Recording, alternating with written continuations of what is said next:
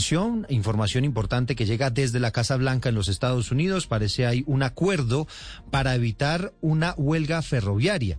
Iban a ser 56 mil trabajadores que iban a entrar en paro y que por supuesto una situación que amenazaba el transporte de carga a nivel nacional allá en los Estados Unidos. Carlos Arturo Albino.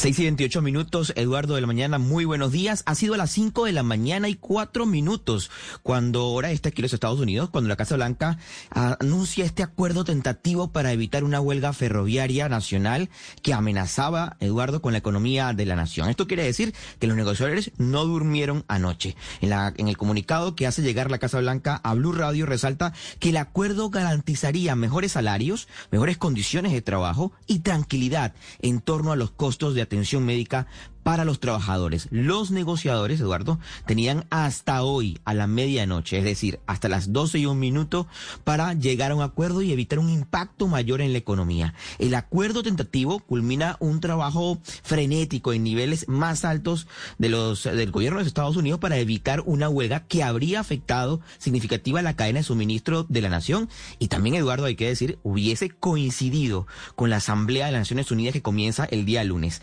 Las presiones a Biden estaban en su nivel máximo para garantizar que se evitara esta huelga sin socavar a los trabajadores sindicalizados a quienes le prometieron defender eh, también sus derechos. Pero ya estaba, eh, los asistentes de la Casa Blanca habían hecho un plan, Eduardo, para tratar de, evitar eh, que esto afectara mucho más y tenían un plan de contingencia para proteger el sistema, por ejemplo, de energía y agua potable de la nación en un caso de emergencia, como transportar suministros a través de los barcos, vía aérea y terrestre. E incluso para hoy ya no había posibilidad de comprar los tiquetes de pasaje de trenes que operan recorridos de larga distancia, a pesar de que los trenes y pasajeros no estaban incluidos en este conflicto, pero sí usan las vías férreas que estaban en disputa. Es por eso que podía paralizar tanto la carga terrestre como el transporte de pasajeros a nivel nacional, pero por fortuna, por ahora hay un acuerdo a esta hora tentativo. 6 y 30 minutos en la ciudad de Washington.